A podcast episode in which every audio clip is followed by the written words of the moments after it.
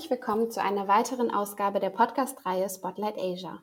Mein Name ist Carla Kühleis und wir sind gemeinsam ein Teil von Polis 180, einem Grassroots Think Tank für Europa- und Außenpolitik und haben dieses Programm Connecting Asia gegründet, um einen jungen Diskurs zu politischen, wirtschaftlichen und kulturellen Themen des Indo-Pazifiks anzuregen. Ich spreche für die heutige Folge mit Professor Dr. Bart Design über Zentralasien und die Beziehung der zentralasiatischen Staaten mit der benachbarten Volksrepublik China. Weiter thematisieren wir die Belt and Road Initiative, das chinesische Infrastruktur-Megaprojekt, das 2013 offiziell begrüßt wurde und weltweit viel Aufmerksamkeit, aber auch Kritik erhalten hat. Professor Desagne ist Professor am Fachbereich Sprachen und Kulturen der Universität Gent, Belgien, wo er die Forschungsgruppe East Asian Culture and Perspective, Identity Historical Consciousness, Modernity leitet. Seine Forschungsschwerpunkte sind unter anderem die moderne und zeitgenössische Geschichte Chinas, die chinesische politische Philosophie und der neue Konfuzianismus. Professor Desagne ist außerdem Honorarprofessor an der Universität Liaoning und Gastprofessor an der Universität Shanghai.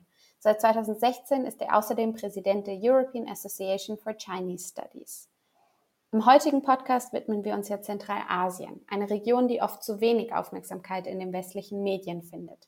Vielleicht daher erst einmal ganz zu Beginn, welche Länder sind denn überhaupt gemeint, wenn wir über Zentralasien sprechen? Was ist ihre Geschichte und ihre aktuelle Position zu anderen Ländern, insbesondere auch Russland? Also die äh, zentralasiatischen Staaten, das sind Kasachstan, Kirgisistan, Tadschikistan, Turkmenistan und äh, Usbekistan, die dann auch äh, öfters mal gesamt die Stan-Staaten genannt werden. Und das ist also eine, eine ähm, Region, die sich äh, im Osten, also zwischen China und äh, das heutige Russland befindet. Und das sind auch Staaten, die damals äh, zur äh, Sowjetimperium äh, gehörten. Aber eigentlich ist ihre Geschichte äh, sehr äh, geprägt worden auch von das russische Imperium, also Zar Peter I hat eigentlich äh, auf der Suche äh, nach äh, ökonomischer Entwicklung äh, diese Staaten an das russische Imperium angehängt. Und äh, daher sind, ist die Geschichte dieser Staaten seit dem 19. Jahrhundert eigentlich sehr von, von Russland geprägt worden. Und das bedeutet dann auch, dass zum Beispiel für die Religion, dass auch die russisch-orthodoxe Kirche da Einfluss gewonnen hat. Und das hat dann wieder äh, beigetragen zur äh, religiösen Komplexität dieser äh, Region. Eigentlich ist es eine Region, die am Anfang der christlichen Zeitrechnung auch buddhistisch beeinflusst war. Es war eine sehr wichtige buddhistische Region und dann nachher vom 8. Jahrhundert ab ist dann auch äh, der Islam äh, da sehr einflussreich gewesen. Also es ist eine von der Religion her eine sehr komplexe äh, Region, auch sprachlich her. Äh, Russisch ist äh, auch seit dem 19. Jahrhundert eine wichtige Sprache geworden, aber das ist ja auch nicht äh, die äh, originelle Sprache äh, der Region. Diese Völker, also Kasach, Kirgis, Tajik, Turkmen und Usbek, sind türkische Sprachen. Es gibt auch indoeuropäische Einflüsse in Turkmenistan zum Beispiel. Also es ist eine sehr, sehr, sehr komplexe sprachlich, religionsmäßig und so weiter eine sehr komplexe Re Region, die auch politisch historisch äh, von verschiedenen anderen Großmächten geprägt worden ist. Ähm, Sie haben jetzt gerade schon ähm, die ökonomische Entwicklung unter Zar Peter I. Äh, angesprochen. Welche wirtschaftlichen Charakteristika weist denn die Region so generell auf? Also in dieser Zeit ähm, war, äh, ist ähm, Zentralasien äh, entwickelt worden wie ein äh, wichtiges oder eine wichtige Region für äh, Baumwolle. Auch äh, zur Zeit ist äh, die Produktion der Baumwolle sehr wichtig und auch weltweit ist die Region für Baumwolle sehr wichtig. Später ist dann auch Energie äh, sehr wichtig geworden. Also zur Zeit äh, sind äh, zum, Beispiel für äh, Kasachstan und äh, Turkmenistan ist Petroleum äh, oder sind Petroleum äh, und Gas äh, sehr wichtig geworden. Und das ist für diese beiden Länder eigentlich, muss man sagen, das wichtigste ökonomische Produkt. Für, für Kasachstan zum Beispiel ist Energie, also das sind Petroleum und Gas über 70 Prozent, haben einen Wert von über 70 Prozent in die nationale Ökonomie Daneben gibt es auch verschiedene äh, von diesen Ländern, äh, sind ja auch Mineralien äh, sehr wichtig. Zum Beispiel Metallerzen sind wichtig, zum Beispiel in Kasachstan. Aluminium zum Beispiel auch in Tadschikistan. Also Rohstoffen sind wichtig und die verarbeitende Industrie, also Kleidungsindustrie äh, zum Beispiel, ist auch was, das zunehmend wichtig ist. Aber so wie gesagt, es, ist, es sind allerdings Rohstoffen und, und Energie, die zurzeit sehr wichtig sind für diese Länder, äh, wenn man sie also zusammen mal anschaut. Zentralasien grenzt ja an Russland, aber auch an China. Wie gestaltet sich denn die Beziehung Zentralasiens mit der Volksrepublik China? In welchem Verhältnis stehen die Staaten? Also zur Zeit der Sowjetunion, also wie gesagt, äh, diese Länder waren Satellitstaaten äh, der Sowjetunion und dann war das äh, Verhältnis mit, mit China nicht äh, so wichtig, weder ökonomisch oder geopolitisch. Das hat auch damit zu tun, dass die Beziehungen äh, zwischen äh, der Sowjetunion und, äh, und China ja auch nicht bestens waren. Äh, das war eine, eine sehr gespannte äh, Beziehung. Und nachdem Anfang 90er Jahren des 20. Jahrhunderts, nachdem diese fünf Stan äh, Staaten dann ihre Unabhängigkeit vom Russland äh, bekommen haben, dann hat sich allerdings das ökonomische Verhältnis zwischen äh, China und äh, diese Staaten sehr äh, entwickelt. Es ist wirklich, wenn man die äh, Zahlen dabei nimmt, da, dann sind die Beziehungen ja sehr angewachsen. Äh, allerdings, also auch wieder nicht mit allen äh, von diesen Ländern auf gleichem Maße. Also die, groß, die größte äh, Steigerung der äh, ökonomischen Beziehungen ist gewesen mit äh, Kasachstan und mit Turkmenistan. Und das hat alles oder sehr viel wenn nicht alles zu tun mit Energie. Also Petroleum und Gas sind wichtig in äh, Kasachstan und äh, Turkmenistan. Und also wenn man sieht, äh, das ist Anfang die 90er Jahre, das ist natürlich auch die Phase der chinesischen Wirtschaft von einer großen Entwicklung in die sogenannte Gökhaifang, also die Öffnung zur Westen allerdings also ein, ein großes ökonomisches Wachstum äh, der chinesischen Industrie, äh, was dann natürlich auch ein gesteigertes Bedürfnis mit sich gebracht hat für Energie. Andererseits kann man auch sagen, dass äh, was dann passiert ist, also seit äh, die 90er Jahren des 20. Jahrhunderts, dass das eigentlich auch nicht so überraschend war, kann man sagen.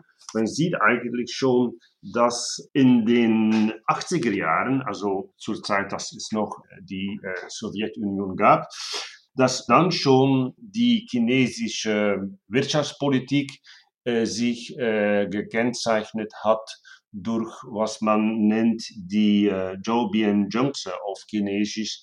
Das heißt sowas wie die periphere Politik. Und das war äh, eine Politik, äh, eine Wirtschaftspolitik und geopolitische Politik, die darauf eingestellt war, die Regionen außerhalb China aber grenzend an China sowie Zentralasien auch äh, weiter ökonomisch zu entwickeln, in die, in die Überzeugung, dass eine äh, mangelnde Wirtschaft in diese Länder die Entwicklung von China äh, selbst äh, negativ äh, beeinflussen würde. Und äh, also das äh, ist da so, was man sagt, die periphere Politik. Und das ist 80er Jahre schon gewesen. Und man kann eigentlich auch sagen, dass die ganze Belt und Road Initiative eigentlich, aber wir können äh, noch äh, also später weiter darauf äh, hingehen, dass die, diese Belt und Road Initiative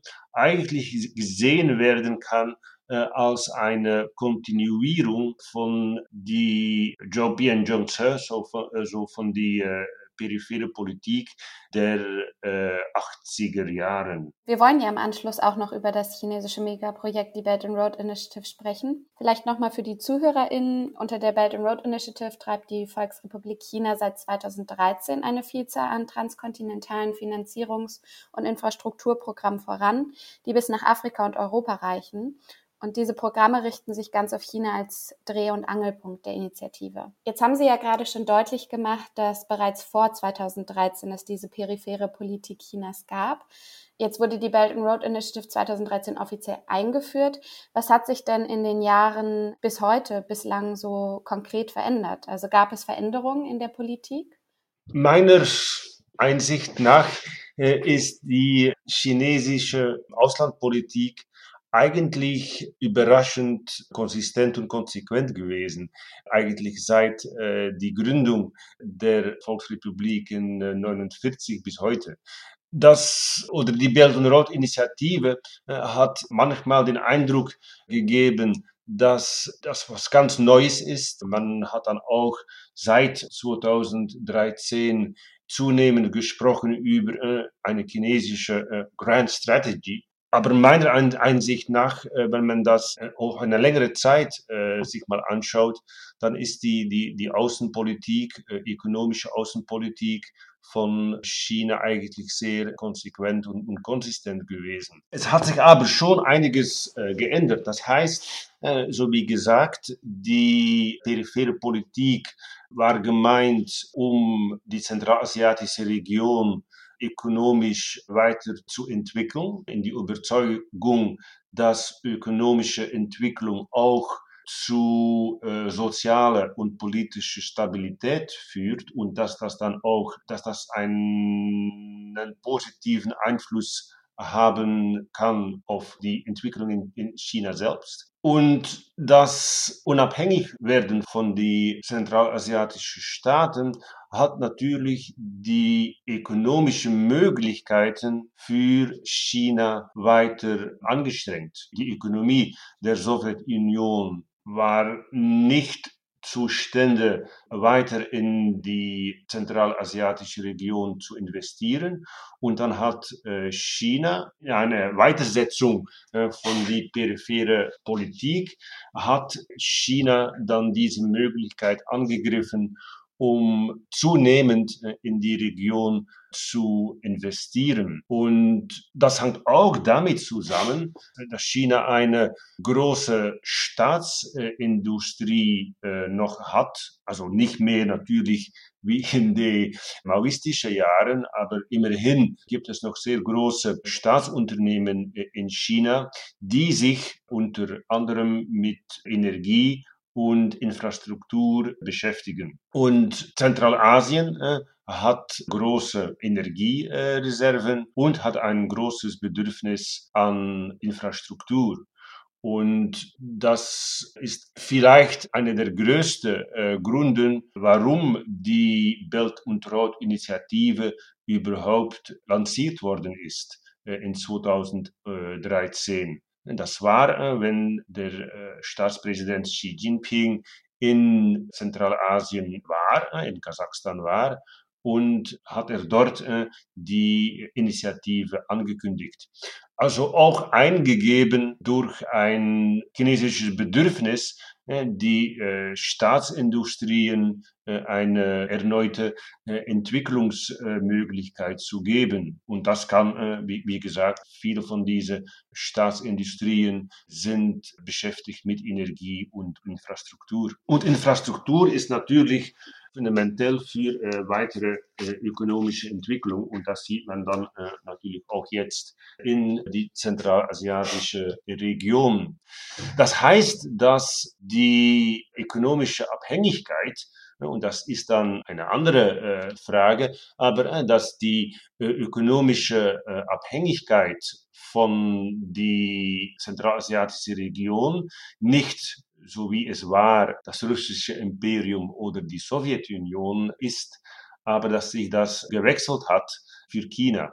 Und man kann so sehen, dass es zurzeit so irgendwie ein Verständnis äh, sich entwickelt hat, Russland für die zentralasiatischen Staaten irgendwie noch ihre Sicherheitspartner ist, weil äh, China ihr ökonomischer Partner geworden ist. Andererseits ist befürchtet auch ein zunehmender Teil der zentralasiatischen Bevölkerung, dass die Abhängigkeit, die ökonomische Abhängigkeit von China zu groß äh, werden kann. Und sieht man, dass mehr und mehr die zentralasiatische äh, Bevölkerung Richtung Europäische Union guckt. Und das erzählt sich auch darin, dass auch die Europäische Union äh, mehr Initiative äh, nimmt in die äh, zentralasiatische Region, ökonomisch, aber auch in People-to-People-Dialog und, und kulturelle Angelegenheiten. Also es ist irgendwie jetzt für die zentralasiatische Bevölkerung so eine Frage von Verteilung der Abhängigkeiten. Sie haben jetzt gerade schon die EU angesprochen. Jetzt ist es ja so, dass es mittlerweile nicht nur die chinesische Belt and Road Initiative gibt, sondern im Herbst 2021 zog ja schließlich auch die EU mit der europäischen Global Gateway Strategy nach. Auch diese Strategie umfasst umfangreiche Investitionen in die Infrastrukturentwicklung weltweit. Und auch hier steht offiziell die Stärkung der weltweiten Konnektivität unter anderem in den Bereichen Digitales, Klima und Energie und Verkehr im Fokus. Einige sehen die Global Gateway Strategy ja als eine Alternative zur BRI, andere sogar als Konkurrenz. Inwieweit würden Sie denn sagen, unterscheiden sich die Belt and Road Initiative und die Global Gateway Strategy und was haben sie vielleicht auch gemeinsam, besonders auch in Bezug auf Zentralasien? Ich glaube, man, man muss da ein, so äh, wie mit vielen Sachen, muss man da irgendwie eine nuancierte ähm, Antwort aufgeben. Äh, das heißt, dass die zentralasiatische Region ist natürlich wichtig, als Teil der äh, Landstraße. Äh, Belt und Road Initiative äh, hat eine Landverbindung äh, von China nach äh, Westeuropa und dann von Westeuropa über See auch weiter nach Afrika. Es gibt da auch eine maritime Route, die von die Süd- und Südostküste von, von China aus anfängt und dann über die verschiedene, also zum Beispiel über Sri Lanka, Pakistan und so weiter auch äh, so Richtung Suezkanal geht. Also Landstraße und, und äh, maritime äh, Straße. Für die Landstraße ist natürlich Zentralasien sehr wichtig. Und ich glaube, wenn man äh, das auch für Europa kann die Landstraße bedeutungsvoll sein. Und da gibt es ja, so wie ich gesagt habe, für die zentralasiatische Region droht irgendwie die Gefahr, dass eine totale Abhängigkeit ökonomisch von der Sowjetunion jetzt eingetauscht worden ist für eine zu große äh, Abhängigkeit von China. Und auch natürlich, dass die Belt- und Road-Initiative diese Abhängigkeit noch weiter stärker macht. Da glaube ich, dass es für die äh, Europäische Union wichtig ist, dass eine Kooperation äh, in der äh, Region mit China ausgebildet wird. Denn, so wie gesagt, ist die Abhängigkeit von Petroleum, Gas, also zum Beispiel für Kasachstan ist so ungefähr 70 Prozent der Ökonomie oder das äh, ökonomische äh, Produkt äh, energierelatiert. Das ist eine sehr große Abhängigkeit von Energie und wir wissen natürlich, dass wir jetzt zum Beispiel mit einem äh, großes Klimawechsel zu kämpfen haben und dass wir neue und grüne Energie brauchen. Also da wäre äh, eine Zusammenarbeit zwischen China, Zentralasien und Europa wäre zum Beispiel äh, in, in, in diesem Bereich eine Möglichkeit. Das brauchen, also wir brauchen eine kleinere Abhängigkeit von traditionellen Energien. Das bedeutet natürlich, dass wenn wir in diese Richtung arbeiten, dass das einen, einen größeren Impact haben wird auf die zum Beispiel äh, Ökonomie in Kasachstan, was dann wieder ökonomische negative Folgen äh, oder Folgen äh, haben kann für Kasachstan, was dann auch wieder äh, führen kann zu äh, sozialer und politischer Instabilität.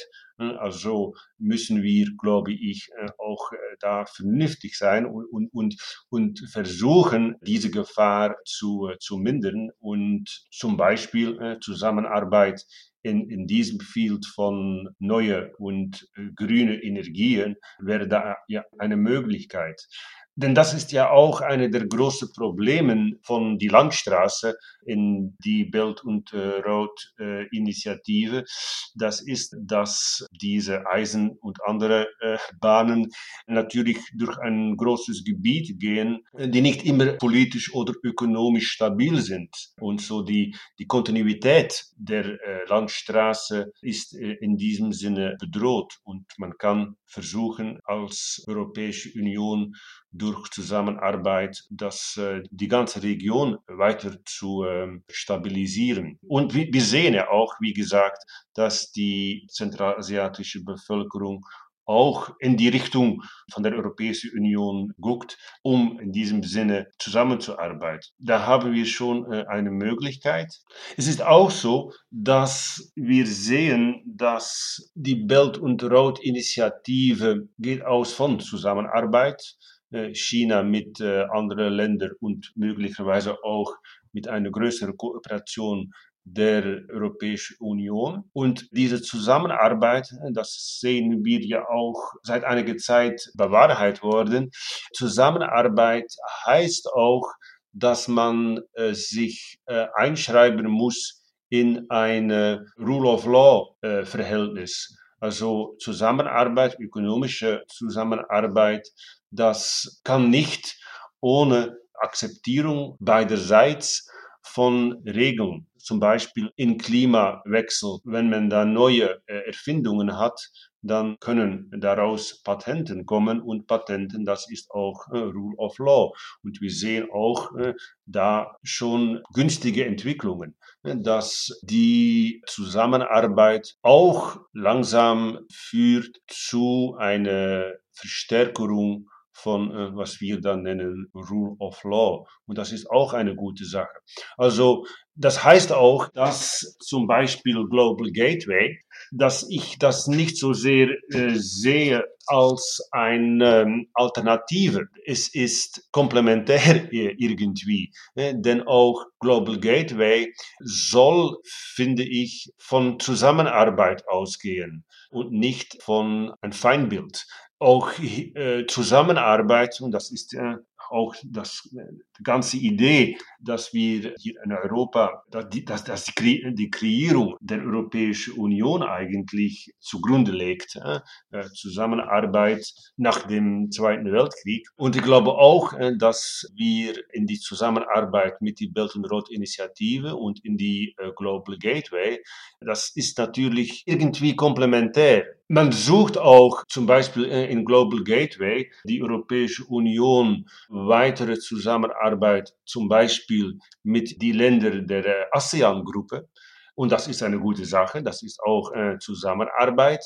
Aber eine Zusammenarbeit mit den ASEAN-Ländern soll nicht bedeuten, dass man äh, Zusammenarbeit zum Beispiel äh, in die Belt and Road Initiative mit China beendigen soll. Äh, es ist komplementär und es ist äh, wichtig, auch, glaube ich, Also es ist eine Diversifierung, eine, aber eine Diversifierung ist keine Decoupling, wie man das jetzt öfters nennt. Das glaube ich wäre nicht eine gute Wahl. Man kann diversifizieren, denn auch die ASEAN-Länder natürlich, die arbeiten auch mit China zusammen. Und auch die ASEAN-Länder besteht eine Furcht, dass eine zu große Abhängigkeit von ökonomisch, eine zu große Abhängigkeit von China zu vermeiden ist und dass also äh, auch sie, äh, die ASEAN-Länder, möchten daher ihre ökonomischen Aktivitäten diversifizieren. So genau wie auch äh, China das tut, so genau wie auch die Europäische Union das tut. Und ich glaube, dass auf diese Weise auch die Global Gateway beitragen kann zur Stabilisierung der bestehenden Weltordnung und dass auch das hilft, dass wir vermeiden, dass eine neue äh, bipoläre Weltordnung etabliert. Das meine ich wäre nicht gut für China, nicht gut für die Europäische Union, für niemand. Das klingt ja nach einem sehr guten Schlusswort. Ähm, also ich höre raus, die Stichpunkte für die Zukunft wären vor allem Zusammenarbeit und Diversifizierung, die dann dazu führen könnten, doch gemeinsam an globalen Herausforderungen, wie beispielsweise dem Klimawandel, zu arbeiten. Dann war es das auch schon für heute. Herzlichen Dank für unser Gespräch und Ihre spannenden Einblicke. Wir hoffen natürlich auch sehr, dass euch diese Folge gefallen hat. Vielen Dank auch an alle ZuhörerInnen und hoffentlich bis zum nächsten Mal.